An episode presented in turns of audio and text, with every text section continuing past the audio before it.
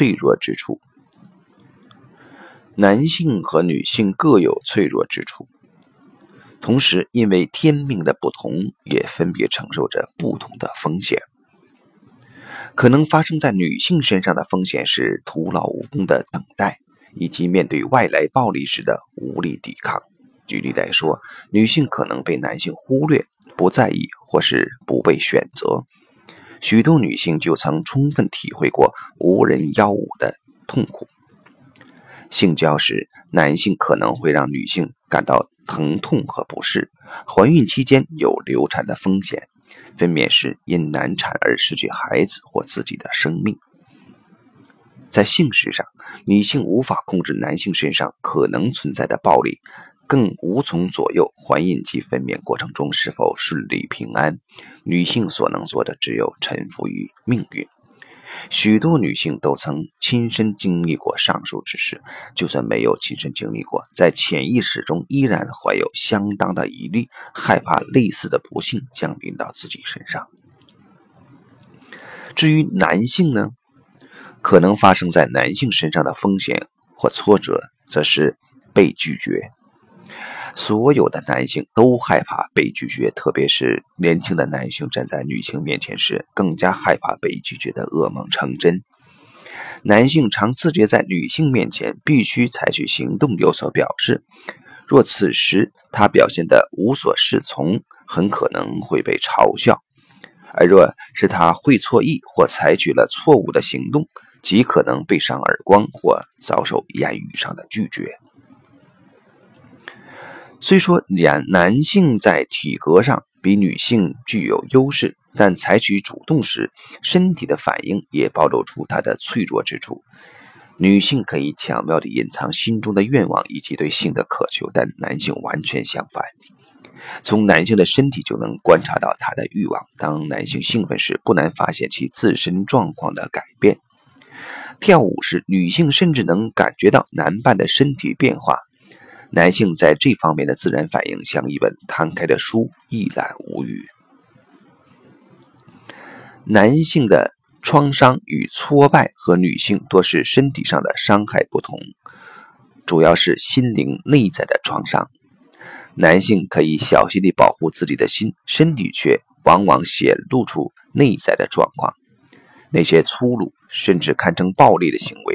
大部分其实是试图掩饰内心的脆弱及受伤处，试图不去理会真实的感受。在某些层面上，男性外在的行为背后隐藏着内在痛苦的经历及伤痛，特别是来自被女性拒绝的挫败感。男性的性器官外显在身体表面，女性的性器官则隐藏于身体内。男性兴奋时会勃起，高潮时会射精，其生理反应肉眼可见；而女性却能掩饰、隐藏自己所有的感觉。也就是说，女性可以假装有反应，伪装高潮来临，但男性没办法装出来。假装、伪装是女性重要的武器。女性可以透过伪装免避免受创，也可以利用伪装或诱惑作为。达到目的的手段，而侵略性能量或逃避真正的感受，则是男性避免受伤的方法。许多女性视自己为力量下的牺牲品，认为女性无从对抗侵略性能量，侵略者才是罪魁祸首。但事实上，无论男性或女性，两者同时都有责任，同时也都是无辜的，因为双方都是利用天生的手段。保护自己不受到伤害。两性性器官构造上外显、内藏的不同特性，也影响了个性上的差异。女性基本上是间接、矜持、神秘、不可琢磨的；男性则是直接、清楚、容易理解、一眼就能被看穿的。男女不同的个性特质是自然的天性，互相指责或批评对方的个性特质毫无意义。学习认识双方的异同，承认彼此不同之处，顺天道而行，且尊重造物者的智慧，保有各自的特质，这么做反而更具有建设性。回到男性怕被拒绝以及对自己在伴侣及家庭地位上没有安全感的话题，即使男性成功的让伴侣怀孕了，对接下来可能发生的状况同样不不具影响力或决定权。例如，他的伴侣可能决定拿掉孩子，怀孕期间不好好照顾自己，同时损害自身胎儿的健康，或是干脆一走了之，不知去向。甚至可能说这孩子不是他的，又是或者怀的是别人的孩子，却欺骗他的伴侣，让他以为自己要当爸爸的这些行为，其实都是一种拒绝。在心仪的对象面前，女性通常会释出不同的暗示。对女性而言，这些暗示相当清楚。问题是，男性不懂得该如何解读，他们通常搞不清楚哪里有暗示，或者根本就没发现到。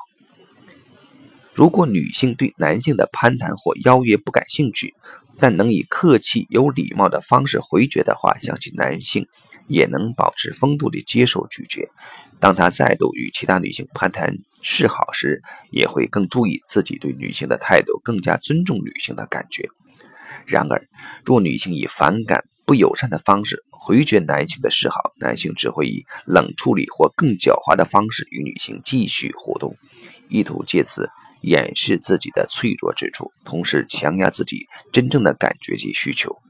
如此一来，男性会逐渐变成不把任何事当真的典型的公子哥，或是极尽献媚地想讨好女性。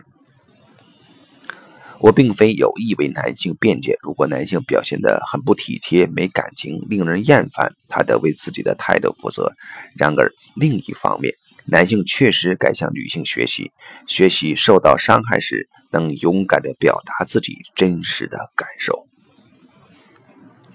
现今的社会多半仍然是由男性采取行动，女性则被动反应，因此关系出现问题时。责任自然常被归咎于男性，但男性所受到的内在伤害却是难以觉察的。当然，有些男性在面对女性时确实粗鲁无礼，一点也不尊重。不少女性，但不少女性也没有意识到自己激烈且厌恶的反应同时伤害了对方。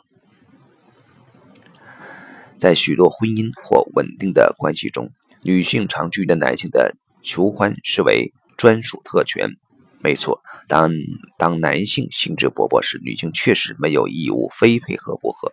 但若是角色对调，女方很有兴致，男方却刚好不想做爱而拒绝，这时关系会变得十分紧张。这是不是很奇怪吗？